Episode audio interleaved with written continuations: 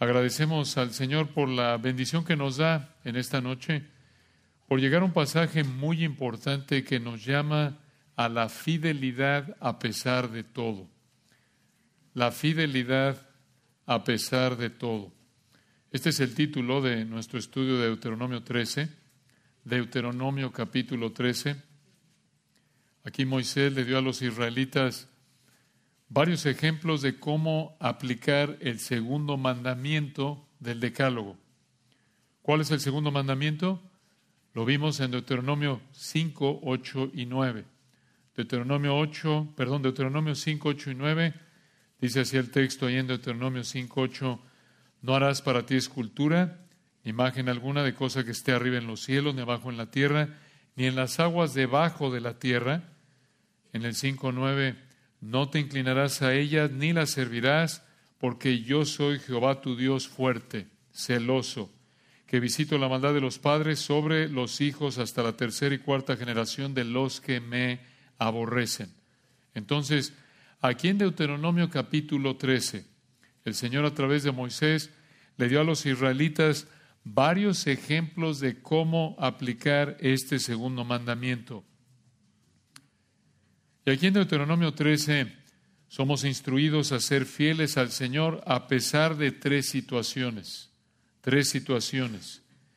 Uno, somos instruidos a ser fieles al Señor a pesar de experiencias agradables. En segundo lugar, somos instruidos a ser fieles al Señor a pesar de parientes cercanos. Y en tercer lugar, somos instruidos a ser fieles al Señor a pesar de multitudes grandes. A pesar, en primer lugar, de experiencias agradables, parientes cercanos en segundo lugar y en tercer lugar, multitudes grandes. ¿Qué quiere decir esto? Damos esto a detalle, esto es algo tan, tan común en la vida diaria. Vean la primera ahí en Deuteronomio 13, Comenzando realmente en el 12:32, vamos a explicar por qué. Debemos ser fieles al Señor en primer lugar, a pesar de experiencias agradables. A pesar de experiencias agradables. Esto lo vemos aquí en Deuteronomio 12:32 hasta el 13:5. 12:32 hasta el 13:5. Comencemos ahí en el 12:32. 12:32. ¿Por qué empezar ahí? Porque este es el primer versículo del capítulo 13 en la Biblia hebrea. Y así dice el 12:32 en nuestra Biblia. Cuidarás de hacer todo lo que yo te mando. No añadirás a ello, ni de ello quitarás. Esto se aplica a todo mandato del Señor, por supuesto, pero de manera específica aquí esto se aplica a lo que dice el capítulo 13. Y lo que vemos aquí es que hacerse esculturas y adorarlas demostraba una desobediencia y alteración de la palabra de Dios. Entonces, escuchen esto. Hacer esculturas y adorarlas demostraba una distorsión del Señor y de su palabra una verdad muy importante que vamos a remachar a lo largo de este estudio. Observen que aquí el Señor amarró, por así decirlo, lo que Él es con su palabra. Esta es una verdad vital. Escuchen, aquí el Señor ancló, amarró, ligó de manera inseparable quién es Él con lo que es su palabra.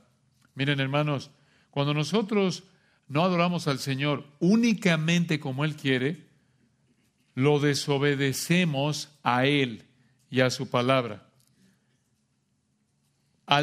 cuando nosotros no adoramos al Señor de manera exclusiva, como Él lo ha mandado en su palabra, actuamos como si Él y su palabra pudieran ser alterados a nuestro gusto. Esto es serio es prácticamente actuar como los falsos maestros y los cristianos falsos que hemos estado estudiando en Segundo de Pedro con Josías. Esos falsos maestros que inventan la idea de que a Dios no le molesta que vivas en pecado y alteran la verdad de quién es Dios y su palabra para su propia perdición. No podemos hacer eso. Y vean cómo el Señor les mandó que fueran fieles a pesar de un profeta falso. Deuteronomio 13.1. Dice aquí el texto en el 13.1, cuando se levantare en medio de ti profeta. Una pausa ahí. Profeta. Este era un hombre que predicaba la palabra de Dios y en esa época podía ser revelación nueva o los exhortaba a obedecer revelación ya dada. Ahora, como lo vemos en el versículo 2, este profeta era falso. ¿Por qué? Porque vean el 2. Y si se cumpliere la señal o prodigio que él te anunció, esto es el profeta del 1, diciendo, este era el mensaje del profeta del versículo 1. Su mensaje está en el 2. Vamos en pos de dioses ajenos. Momentito, este es un profeta falso. Porque les estaba llamando a alejarse del Señor, a seguir dioses falsos. Entonces, versículo 1 dice, vean el texto, cuando se levantara en medio de ti, en medio de ti, en medio de quién? ¿A quién le estaba hablando Moisés aquí? A Israel. Este falso profeta se levantaría, escucha, de adentro de la nación de Israel, no vendría de afuera. Y esto, hermanos, en un sentido lo haría mucho más peligroso que uno que viniera de afuera, uno que viniera de otra nación. Así es en la actualidad, en la época de la iglesia, como lo estudiamos de nuevo en 2 de Pedro 2.1. Piénsenlo. Es fácil ver y evitar un impostor que viene de una religión falsa de afuera de la iglesia. No vamos a invitar a un testigo de Jehová o a un sacerdote católico o a un mormón o lo que sea a que venga a dar un supuesto estudio de la Biblia, ¿verdad? Por supuesto que no. Pero qué peligroso es cuando alguien que se dice cristiano y se ve como cristiano y parece que enseña y predica como cristiano, qué peligroso es cuando esa persona da un estudio bíblico o está en el púlpito cuando la realidad es que un, es un falso maestro. Y sabemos que es un falso maestro porque igual que como este profeta del versículo 1 y 2, este hombre tuerce la palabra de Dios, llama, inventa, altera la verdad de quién es Dios y lo que ha revelado en su palabra, lo altera. Y de esta manera llama a la gente a alejarse del Dios verdadero, ya los llama a pecar. Pero qué peligroso es cuando esa persona que altera la verdad de quién es Dios. Cuando distorsiona su palabra para alejar a la gente de Dios, esa persona se ve como cristiano, parece que es cristiano, actúa como cristiano, enseña hasta cierto punto como si fuera cristiano. Eso es peligroso. Eso es más peligroso que alguien que abiertamente está profesando una, una religión falsa. Ese hombre es mucho más peligroso que el falso maestro de afuera. Mucho más. Y Satanás lo sabe. Y por eso usa a sus impostores disfrazados como hombres de Dios, como dice 2 Corintios 11, 13 al 15. El mismo Satanás se disfraza como ángel de luz. Y por eso tenemos que estar alerta. Tenemos que examinar todo lo que escuchamos con la palabra de Dios. Tenemos que filtrar todo lo que escuchamos por el filtro de la palabra de Dios correctamente interpretada. Esto es examinarlo todo, retener lo bueno, absteneos de toda especie de mal. Primera de Tesalonicenses 5, 20 al 22 lo dice. Y evitar cualquier persona o enseñanza que nos llame a pecar y que contribuya a que nos alejemos del Señor. Tenemos que evitarlo de manera total. Y vean de nuevo el versículo 1, Deuteronomio 3 y 1. Cuando se levantara en medio de ti profeta, escuchen esto, o oh soñador de sueños. Esto indica que era mediante sueños que supuestamente recibía revelación este profeta. Por lo que vemos en los siguientes versículos, esta revelación no era de Dios, porque este era un falso profeta que quería desviar a Israel del Señor.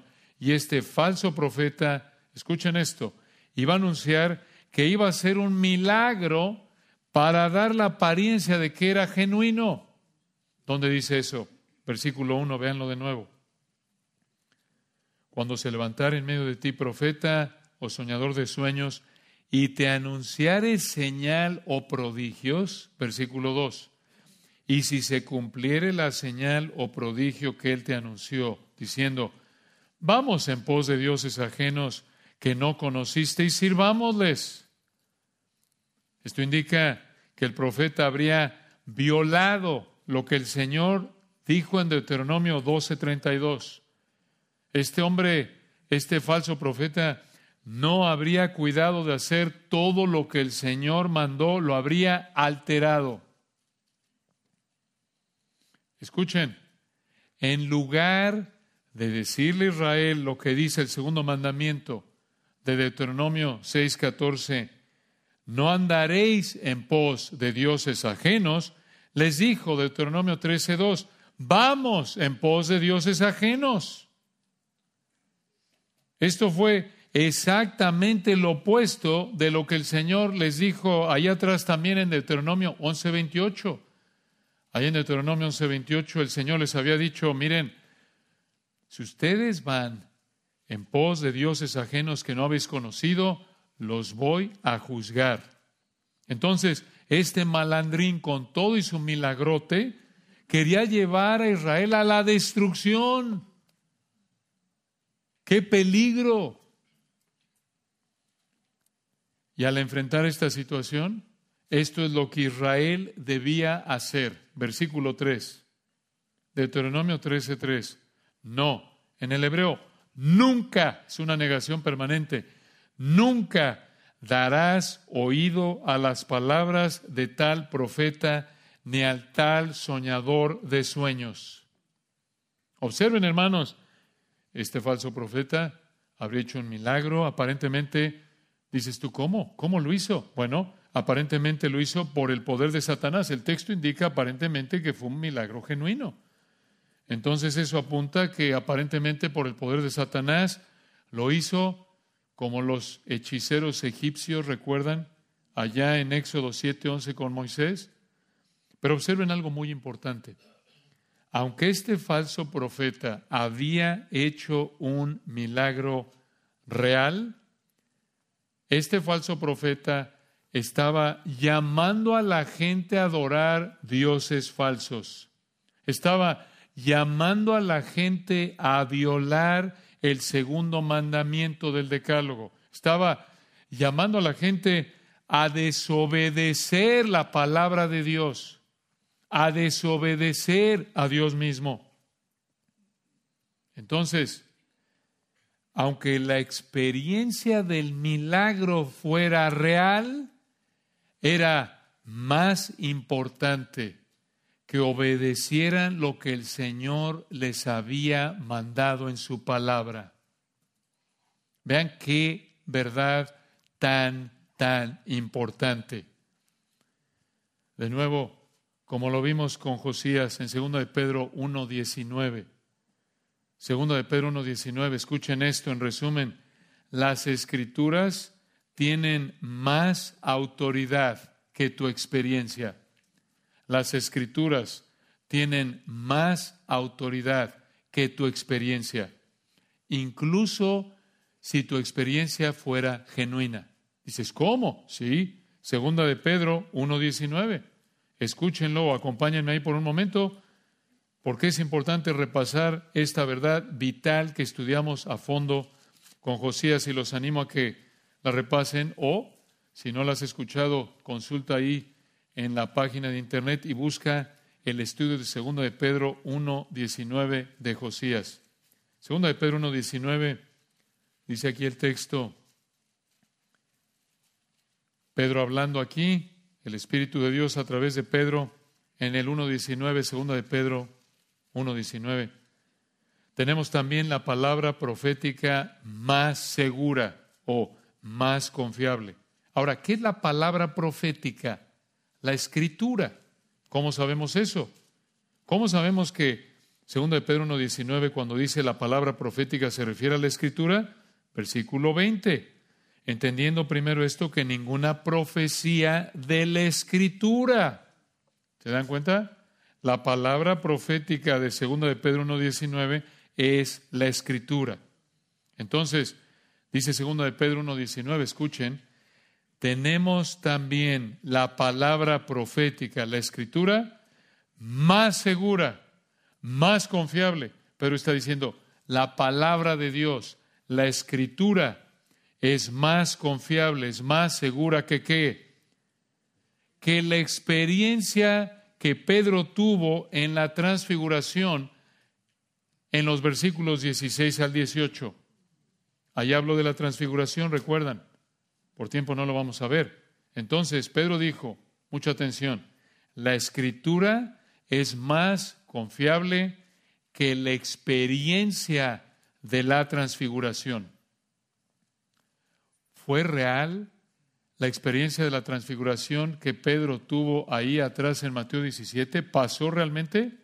Por supuesto, sí. Pedro está diciendo, miren, la escritura es más confiable que la experiencia de la transfiguración, incluso cuando esa experiencia fue real, incluso cuando en esa experiencia hubieron tres testigos que vimos lo que pasó, Pedro, Jacobo, Juan. Y escuchen esto, incluso cuando esos tres testigos fueron apóstoles, y no cualquier apóstol, sino el círculo más cercano de apóstoles, los más allegados al Señor, el círculo íntimo. Esto es impresionante, hermanos. Con todo eso, con todo y que la experiencia de la transfiguración es lo que está diciendo Pedro aquí, fue real, incluso cuando hubieron tres testigos, incluso cuando esos tres testigos fueron los apóstoles y los apóstoles, no solo los apóstoles con A mayúscula, los verdaderos apóstoles, parte de los doce, sino que dentro de los doce, los tres más cercanos al Señor, Pedro, Jacobo y Juan, incluso con todo eso, el testimonio de la Escritura es más confiable. Qué verdad, hermanos, tan importante. La Escritura tiene más autoridad que nuestra experiencia. Incluso cuando tu experiencia fuera real como la del milagro de Deuteronomio 13. Entonces regresemos al versículo 3. Observen de nuevo el versículo 3 y vean otra verdad muy importante, dice el texto en el 13.3. No de nuevo, nunca darás oído a las palabras de tal profeta ni al tal soñador de sueños. No debían escuchar las palabras del falso profeta para mantener intactas las palabras del Señor, como lo vimos en el 12:32. Pero vean esto, vean por qué pasaría esto del falso profeta y su milagro real. Versículo 3. Escuchen esto.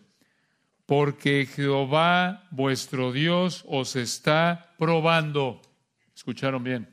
Esa palabra profando probando se refiere a Jehová vuestro Dios los está evaluando, los está, les está haciendo un examen.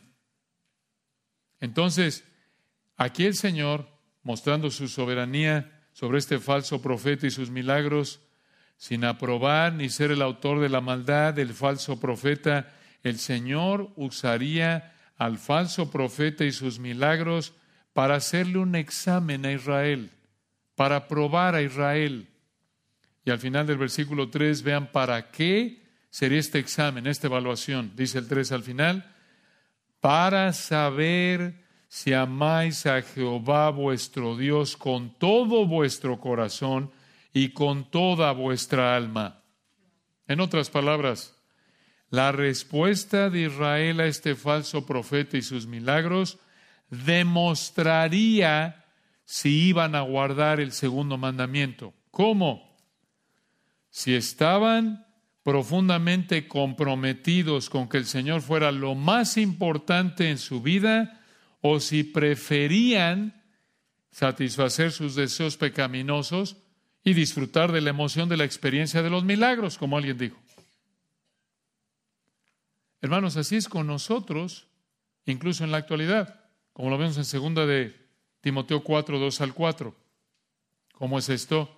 Ahí en segunda de Timoteo 4, 2 al 4, Pablo le dijo a Timoteo, recuerdan, predica la palabra, predícala, porque vendrá el tiempo cuando no sufrirán, no tolerarán, quiere decir, no soportarán la, la sana doctrina, sino que teniendo comezón de oír, amontonarán maestros conforme a sus propias concupiscencias. Esto es, van a anhelar tanto que alguien les diga cosas que satisfacen sus deseos pecaminosos que se van a amontonar, van a buscar por multitudes, es la idea, maestros, y apartarán de la verdad el oído y se volverán a las fábulas. Entonces, escuchen, si oyes enseñanzas falsas, esta es la conclusión, resumiendo la verdad que aprendemos aquí y aplicándola, lo que vemos aquí en Deuteronomio 13, 1 al 3, reiterado por 2 de Timoteo 4, 2 al 4, escucha.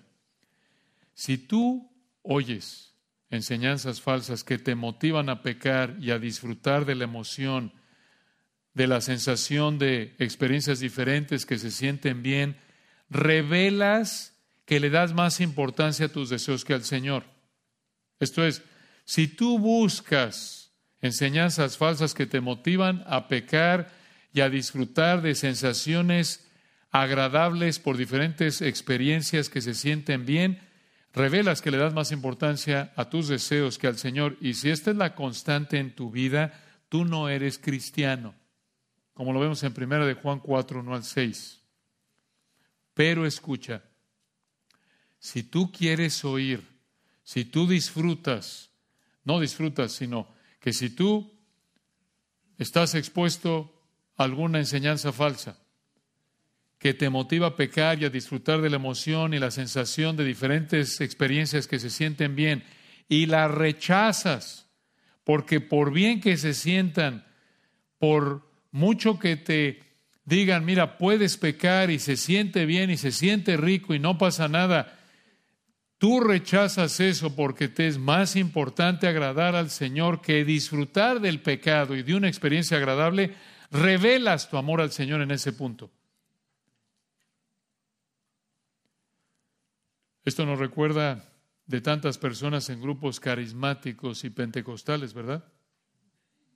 Personas que prefieren disfrutar de la experiencia de emociones que se sienten bien por cantar o hacer otras cosas y seguir enseñanzas falsas que los animan a pecar.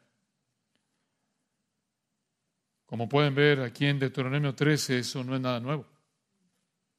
Nada nuevo. Y vean el versículo 4. En lugar de escuchar las palabras del falso profeta, ir en pos de dioses ajenos, versículo 4 en pos de Jehová vuestro Dios andaréis, y a Él temeréis, y guardaréis sus mandamientos, y escucharéis su voz, a Él serviréis, y a Él seguiréis, esto es, se adherirán, se adherirán, se aferrarán. Ahí el versículo 7 describe otra vez a lo que hemos visto una y otra vez en Deuteronomio. Esto describe una lealtad suprema, una obediencia sin reservas a cada uno de sus mandamientos. En otras palabras, debido a quién es Él, ellos debían vivir así, de esta manera, evitarían esculturas que representaban dioses falsos y adorarlas. Pero versículo 5, vean esto. Además de hacer esto, vean lo que tenían que hacer con ese profeta de los versículos 1 y 2 que los quería arrastrar a los ídolos. Versículo 5, tal profeta o soñador de sueños ha de ser muerto. Punto. Ese profeta idólatra era responsable. Y escuchen esto, aunque versículo 3, Dios os está probando desde el punto de vista de Dios sin aprobar ni ser el autor del pecado, del error de ese falso profeta, aunque Dios está usando eso para probarlos, para versículo 3, para saber si amaban a Jehová su Dios con todo su corazón, ese profeta, versículo 5, era responsable y pagaría caro por su pecado con la muerte. Versículo 5, tal profeta soñador de sueños ha de ser muerto. El castigo temporal más severo para un pecado, la muerte física. ¿Por qué un castigo tan fuerte? Algunos dirán, oye, pero pues no mató a nadie, no le robó a nadie. ¿Por qué nada más porque versículo 2 dijo, vamos en pos de dioses ajenos y sirvámosles? ¿Por eso lo iban a matar? ¿Qué no está aquí medio exagerado? En absoluto. ¿Por qué? Porque, como lo dijo un comentarista, versículo 5, véanlo, por esto iba a morir este falso profeta. Escuchen, por cuanto aconsejó rebelión contra Jehová vuestro Dios, esto apunta a la fidelidad de Dios, que te sacó de tierra de Egipto. Decimos fidelidad por el nombre de Jehová, Dios fiel. Esa frase que te sacó de tierra de Egipto demuestra su poder. Y continúa el 5, y te rescató de casa de servidumbre. Esto es de esclavitud, esto demostraba el amor del Señor hacia ellos y continuó el 5 hablando del falso profeta, y trató de apartarte del camino por el cual Jehová tu Dios te mandó que anduvieseis. ¿Qué camino era? Ese camino de bendición, como lo vimos en el 11.22. Y al final del 5, vean esto, y así quitarás el mal. Aquí esto describe algo dañino, destructivo, quitarás el mal en medio de ti. Observen, hermanos, que era algo dañino, destructivo, tratar de apartar a alguien de lo que el único Dios verdadero, fiel, poderoso y amoroso le mandó a Israel para bendición de Israel. Así de serio era violar el segundo mandamiento. Vean qué tremenda descripción, hermanos, de la seriedad de apartarnos de la obediencia exclusiva al Señor. Aquí vemos que apartarnos del camino que Dios nos ha mandado en su palabra es un acto de rebelión que destruye y que nos hace merecedores de su juicio. Y peor aún, es un acto en contra de nuestro Señor fiel, poderoso, que nos ama y que nos lavó de nuestros pecados con su sangre. Qué necesario, hermanos, es escuchar la seriedad del pecado, escuchar cómo la palabra de Dios define el pecado, porque entre nuestra, nuestros deseos pecaminosos alimentados por ideas falsas del mundo, suavizamos, minimizamos la realidad de lo que es el pecado. Y aquí tienen ustedes algo de la misma advertencia desde otro punto de vista que encontramos en Mateo 18, 6 al 9. Ahí en Mateo 18, 6 al 9, el Señor condena a aquel que contribuye a que un cristiano peque. Entonces, la idea, hermanos, advertida por el Señor Mateo 18, 6 al 9, es que jamás debemos atrevernos apartar a un cristiano de obedecer la palabra de Dios. Es algo serio, es algo peligroso, es algo que el Señor odia y juzga de la manera más severa. Por esto, si alguien te está motivando a desobedecer las escrituras, aunque sea una experiencia placentera, aléjate de esa persona. Aléjate, Huye, como dice segunda de Timoteo 2:16, huye. Entonces, aquí en Deuteronomio 13 somos instruidos a ser fieles al Señor a pesar de tres situaciones. En primer lugar, a pesar de experiencias agradables. En segundo lugar, a pesar de parientes cercanos.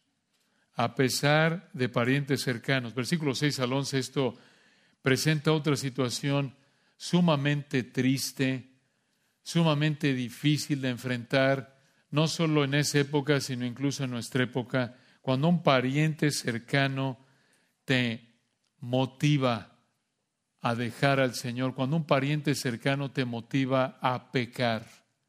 Versículo 6, Deuteronomio 13, 6.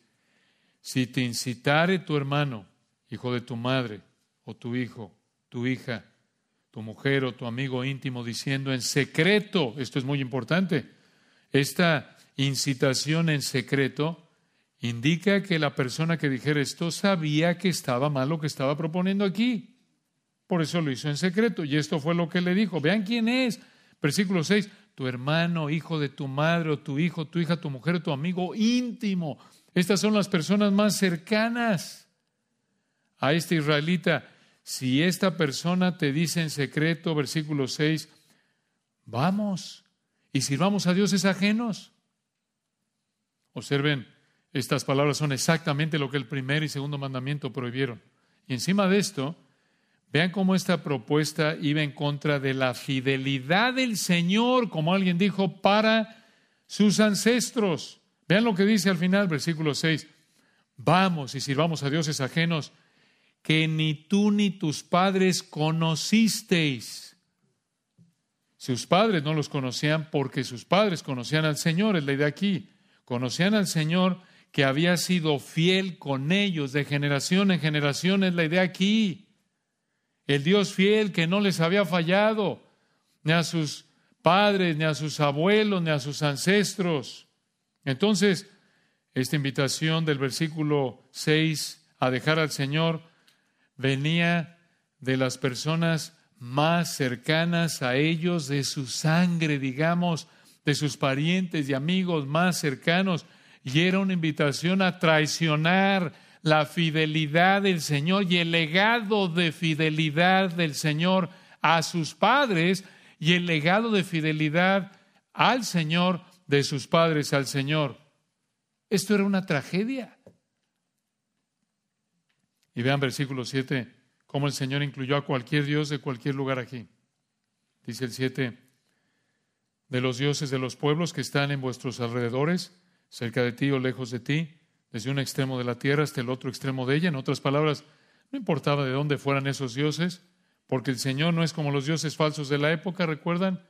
El Señor no solo es Dios en un país, sino que Él es el único Dios vive verdadero en toda la creación. Entonces, ¿cómo debían responder esta provocación a violar el segundo mandamiento, esta provocación a pecar, esta provocación a pecar presentada por alguien tan cercano como un hermano, hijo, esposa o amigo íntimo, esta provocación presentada en secreto, ¿cómo lo debían enfrentar? Versículo 8, con cinco negativos permanentes. En otras palabras, tenían que rechazarla con el nivel más alto de fuerza posible. Tenían que rechazarla, versículo 8, esto es presentado por, escuchen, versículo 8, cinco prohibiciones del más alto nivel de fuerza. Versículo 8. No, y en el hebreo otra vez, es esa negación permanente. Nunca, una de cinco en el ocho, véanlo, no consentirás con él. Dos de cinco, ni otra vez, negación permanente, nunca le prestarás oído. Tres de cinco en el ocho, ni otra vez permanente, nunca tu ojo le compadecerá. Cuatro de cinco en el ocho, otra vez negación permanente, ni o nunca le tendrás misericordia. Y quinta de cinco, versículo ocho, otra vez permanente en el hebreo, ni o nunca lo encubrirás. Extremadamente fuerte, ¿lo ven? El Señor aquí le dijo al israelita, no vas a aceptar su propuesta a violar el segundo mandamiento y además no vas a ocultar su propuesta, no vas a suavizar el castigo que merece tu ser querido por haberse atrevido a invitarte a violar el segundo mandamiento. ¿Cuál era el castigo? Versículo 9. Sino que, en hebreo, sino que ciertamente lo matarás. Hombre, qué fuerte, qué tremendo. Tenían que matar a su ser querido íntimo, que los había incitado a pecar de idólatras. Ahora, no es que lo iban a matar ahí mismo, no, había un procedimiento. Esto lo vemos en el resto del versículo y hasta el versículo 10, pero recuerden, versículo 6, esta persona sabía lo que estaba haciendo. Sabía que estaba incitando a pecar de idólatra a su ser querido, por eso lo hizo en secreto. Y hermanos, cuando un ser querido te incita a pecar, aunque te diga que te ame, refleja un amor corrupto, refleja egoísmo, refleja soberbia, porque el verdadero amor no se goza de la injusticia, mas se goza de la verdad. Primera de Corintios 13, 6. El verdadero amor busca la santidad de la persona que ama. El verdadero amor busca la pureza de la persona que ama, como el Señor Jesucristo con nosotros. Efesios 5:25, hablándole a los maridos, recuerdan, maridos, amad a vuestras mujeres. Dice ahí en Efesios 5:25, maridos, amad a vuestras mujeres. Se me fue, hermanos, perdón. Maridos, amad a vuestras mujeres, así como Cristo amó a la iglesia y se entregó a sí mismo por ella. Escuchen esto, Efesios 5:26, para santificarla, habiéndola purificado en el lavamiento del agua por la palabra. El verdadero amor, obviamente, lo ejemplifica de manera perfecta nuestro amado Señor Jesucristo. Entonces, si tú realmente amas a alguien, lo que más vas a anhelar para esa persona, en primer lugar, obvio, es su salvación y ya salvo su santificación. Por eso, si un ser querido te incita a pecar, aunque diga que te ame, aunque diga que quiere lo mejor para ti, no entiende o rechaza, o los dos, lo que es el amor genuino. Porque el verdadero amor no se goza de la injusticia, más se goza de la verdad. El verdadero amor busca la santidad de la persona que ama. Y sí, hermanos, sí, puede ser más triste, más doloroso que te incite a pecar a alguien cercano que a alguien lejano, porque lo amas y supuestamente te ama. Pero vean el proceso, versículo 9, que debían seguir al matar a este ser querido, que los incitó a pecar de idólatras, versículo 9, al final. Este era el proceso. Tu mano se alzará primero sobre él para matarle. Esto se refiere a que aventaría la primera piedra, como lo vemos en el versículo 10, y continúa el 9 al final, y después la mano de todo el pueblo. Esto demostraba que lo apoyaban y que ellos también eran afectados por este pecado. Eh, ¿Pero por qué? ¿Por qué debía aventar la primera piedra el que había sido incitado a pecar? Porque el afectado era el testigo primordial de este pecado y asumía la responsabilidad de esta muerte. Y de esta manera, este proceso, hasta cierto punto, protegería contra acusaciones falsas. Y vean el 10, vean cómo lo iban a matar. Versículo 10, le apedrearás hasta que muera. Hermanos, esto es fuerte. No, apedrearlo hasta que no se pueda levantar. Apedrearlo hasta que, hasta que ya quede inconsciente. Apedrearlo hasta romperle dos, tres costillas. Ya, ya nada más déjalo así para que sienta así un poquito y ya no lo No. Versículo 10 le apedrearás hasta que muera. Tenían que aventarle piedras hasta que muriera. Esto es fuerte, hermanos. En otras palabras, no debían parar hasta que mataran a esa persona. Tremendo, hermanos. Es claro el texto. Versículo 10, le apedrearás hasta que muera. No paras de apedrearlo hasta que muera. ¿Por qué? Otra vez, ven a esto. ¿Por qué? Versículo 10, le apedrearás hasta que muera por cuanto procuró apartarte de Jehová tu Dios, que te sacó de tierra de Egipto, de casa de servidumbre, otra vez de esclavitud. Observen la razón por la que debían matarlo. Debían matarlo porque el versículo 10 había procurado apartar a su pariente. Vean de quién, de Jehová, de Yahweh. Recuerden ese nombre de Dios que apunta a que Él es el Dios que guarda el pacto, el Dios fiel. Ese Dios fiel que te sacó de tierra de Egipto de casa de servidumbre. ¿Por qué debían matarlo? Porque había procurado apartarlo del Dios fiel poderoso que les había mostrado su fidelidad, su poder y su amor a liberarlos de la esclavitud en Egipto. Prácticamente este pariente había procurado hacer lo mismo que el profeta falso del versículo 5, misma idea. Aquí tienen ustedes, hermanos, la razón por la que el Señor castigó este pecado con tanta fuerza. Porque era un ataque directo contra Él. Era una blasfemia. Era un acto de osadía. Era un acto, escuchen, de traición contra el Señor mismo, contra el Señor fiel, poderoso, amoroso. Un acto, escuchen, de ingratitud contra el Dios fiel que versículo 10 había mostrado su fidelidad, su amor, su poder al haberlo sacado de Egipto de casa de esclavitud. Realmente así es todo pecado.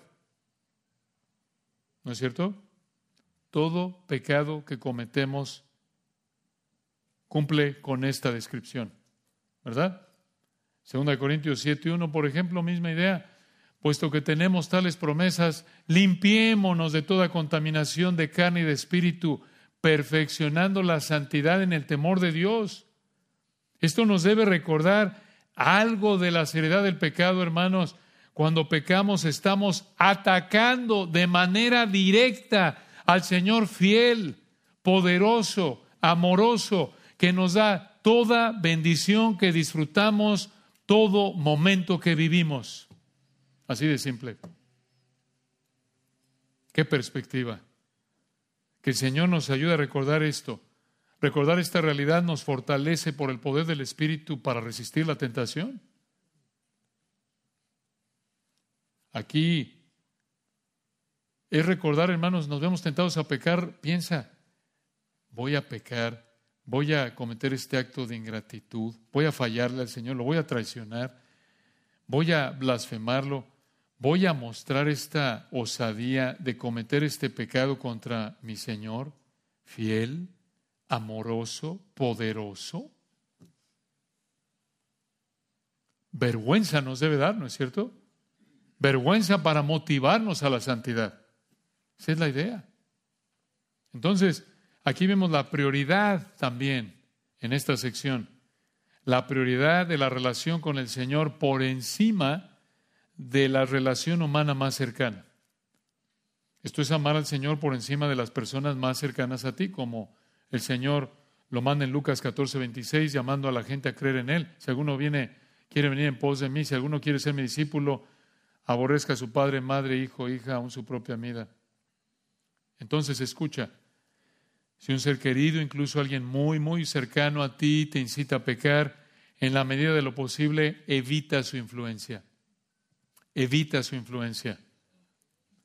Este es el principio, pero claro, en algunos casos, como entre cónyuges, es más complicada la aplicación, pero pide al Señor sabiduría para aplicar su palabra y evita personas que te inciten a pecar, incluso si son parientes cercanos. Recuerda, nada más que la traición contra tu Señor está en juego. Así de serio es. Así de serio es. El, el que alguien te incite a que ataques de manera directa a tu Señor, que traiciones a tu Señor, que alguien te motive a mostrar ingratitud a tu Señor fiel, amoroso, poderoso al pecar, hermano, tienes que evitar eso. Tienes que evitar eso. Y vean aquí, hermanos, en el 11, el efecto que tendría matar este pariente cercano. Vean el efecto, versículo 11. ¿Para qué? Propósito si mataban a ese pariente cercano que los había incitado a pecar, ¿para qué? Versículo 11, lo mataban para qué? 11, para que todo Israel oiga y tema y no vuelva a ser en medio de ti cosa semejante a esta.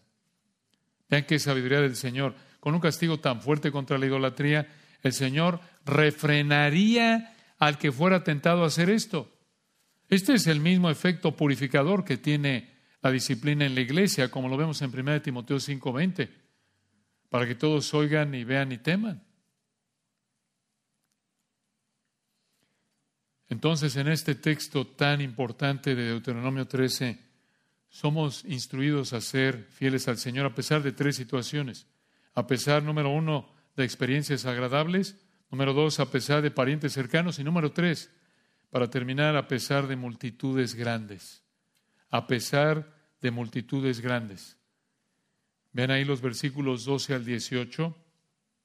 Y observen la misma idea que en el versículo 5 y 6 vimos. Aquí en el versículo 12 el Señor enfatiza su fidelidad, su poder, su bondad, al darle ciudades donde vivir a Israel. Véanlo en el 12. Deuteronomio 13, 12. Si oyeres que se dice de alguna de tus ciudades que Jehová tu Dios te da para vivir en ellas, 13, que han salido de en medio de ti hombres impíos, la idea aquí a partir del hebreo que estos son hombres de lo peor, Versículo 13, que han instigado a los moradores de su ciudad diciendo, vamos y sirvamos a dioses ajenos que vosotros no conocisteis. En otras palabras, estos hombres, vean, están atacando al mismo Señor fiel que, versículo 13, ese Señor fiel, Jehová tu Dios, que te da ciudades para vivir en ellas. Estos hombres del versículo 13 están atacando al mismo Señor fiel del versículo 12 que les mostró su poder y amor al darle la ciudad donde viven. ¿Qué tal este refreno para pecar? La próxima vez que te veas tentado a pecar, recuerda, este es el cuerpo, esta es la salud, el celular, la computadora, el trabajo, la casa, el coche que mi Señor fiel me ha dado mediante su poder y su amor. Esto nos ayuda a no adorar a nadie más que el Señor, ¿no es cierto? Recordar, hombre, ¿cómo voy a hacerle esto al Señor que en primer lugar ha mostrado su fidelidad, su amor, su poder al haberme salvado del pecado y su paga y su presencia, su poder en términos definitivos? ¿Cómo voy a hacerle esto al Señor que me ha mostrado tanta fidelidad, amor, poder, y por eso tengo esto y estoy aquí, no estoy en el infierno? Como lo dice un autor, escuchen, si los israelitas paraban al profeta falso y al pariente cercano de los versículos 1 al 11, podrían evitar que se extendiera el pecado al nivel del grupo grande del versículo 12. Vean la sabiduría del Señor, hermanos perfecta. Pero si oían que unos hombres impíos estaban instigando a otros a violar el segundo mandamiento, vean cómo debían enfrentarlo. Versículo 14, vean el cuidado y la justicia en términos legales, vamos a decirlo así, en términos de aplicación del castigo, con el que debían enfrentar la situación. Versículo 14. Si ellos, otra vez, oían en el 13, véanlo de nuevo, en el 13, que han salido de en medio de ti, 12. Vean ahí, regresan ahí para que vean todo, todo el desarrollo aquí del texto. En el 12, si oyeres que se dice de alguna de tus ciudades que Jehová tu Dios te da para vivir en ella, recuerden, si oyeres en el 13 que han salido de en medio de ti hombres impíos que han instigado a los moradores de su ciudad, diciendo, vamos y sirvamos a dioses ajenos que vosotros no conocisteis, este era el procedimiento. 14. Tú inquirirás y buscarás y preguntarás con diligencia. O como lo traduce la Legacy Standard, preguntarás minuciosamente. Y versículo 14, si pareciere verdad cosa cierta, igual como lo dice la Legacy, y si es verdad y el asunto es confirmado, 14 continúa, que tal abominación, esto se refiere a la incitación a alejarse del Señor del versículo 13, se hizo en medio de ti. 15. Observen, una vez que habían investigado en profundidad, se había confirmado esto. Versículo 15, así tenían que proceder con esos hombres que habían instigado a otros a pecar. Versículo 15. irremisiblemente o ciertamente, como dice la legacy, herirás a filo de espada a los moradores de aquella ciudad, destruyéndola con todo lo que en ella hubiere, y también matarás sus ganados a filo de espada. ¿Por qué? Porque esto implica que todas esas personas habían participado en esta instigación, habían encubierto esto. Ahora, podría apuntar a que no habían obedecido la primera parte del capítulo 13. Prácticamente los que tenían que tratar como una ciudad, prácticamente los tenían que tratar como una ciudad cananea, como lo vimos en Deuteronomio 7. Y observen en el 16. Y una vez que mataren todo lo que había en esa ciudad, versículo 16, juntarás todo su botín en medio de la plaza y consumirás con fuego la ciudad y todo su botín, todo ello como holocausto, observen esto, quiere decir como una ofrenda dedicada a ser juzgada, que demostraba obediencia, como holocausto a Jehová tu Dios, y llegará a ser un montón de ruinas para siempre, nunca más será edificada. ¿Por qué? ¿Por qué no la podían reedificar? Porque las ruinas serían un recordatorio constante de que no debían violar el segundo mandamiento y debían adorar exclusivamente al Señor. Versículo 17, vean, y no se pagará tu mano nada del anatema, quiere decir de lo que fue dedicado a destrucción del versículo 16. ¿Para qué? Para que Jehová se aparte del ardor de su ira y tenga de ti misericordia y tenga compasión de ti y te multiplique como lo juró a tus padres. Escuchen esto, versículo 18, como la voz de Dios eran los mandamientos que tenían que obedecer. Véanlo aquí en el 18, cuando obedecieres a la voz de Jehová tu Dios, guardando todos sus mandamientos que yo te mando hoy. Vean aquí en el 18 equipara la voz de Dios con los mandamientos que tenían que obedecer. Entonces, como les dijo en Deuteronomio 4, 15 al 16, esto debía recordarles que no vieron ninguna figura cuando Dios habló con ellos en el monte Sinaí, por lo tanto no debían hacer ninguna estatua para adorarla. Y observen versículo 18 al final, cómo termina el texto, Deuteronomio 13, 18, para hacer lo recto ante los ojos de Jehová tu Dios. Si ellos obedecían los mandamientos del Señor que vemos aquí en el capítulo 13 y los demás que les había dado, el Señor dejaría de estar enojado contra ellos por el pecado de ellos y el Señor les mostraría compasión y disfrutarían de la bendición prometida a Abraham. Y observen de nuevo, hermanos, esta verdad al final del versículo 18 que hemos visto ya en Deuteronomio varias veces. Hacer lo recto ante los ojos de Dios es obedecer los mandamientos del Señor. Es como Efesios 6.1. Los hijos deben obedecer a sus padres porque esto es justo. ¿Qué quiere decir eso? Porque es correcto. Porque así lo definió Dios. Y aquí en Deuteronomio 13, el Señor es otra vez el que determina lo que es correcto al adorarlo. Y lo recto es no hacer estatuas ni adorarlas, como lo dijo en el segundo mandamiento, porque hacerlo de nuevo es un ataque blasfemo directo en contra de nuestro Señor fiel, poderoso, amoroso. Entonces, hermanos, cuando pecamos, tomamos las bendiciones del Señor y lo atacamos con ellas. Vean qué ingratitud. Tomamos, cuando pecamos, tomamos el cuerpo, la mente, todo lo que nos da y lo usamos para atacarlo. Es como un hijo que toma un regalo que le dio su papá para golpear a su papá con el regalo. Que el Señor nos ayude a recordar estas verdades para no atacarlo al desobedecerlo. Oremos. Padre, te damos gracias por este texto tan, tan importante, tan útil. Reconocemos con gratitud cuánto nos ayuda este texto para darnos una definición correcta, real, verdadera de lo que es el pecado, de la seriedad del pecado, de tu perfección, de tu poder, tu fidelidad, a la luz de nuestro pecado. Ayúdanos, Padre, a entender estas verdades tan ricas.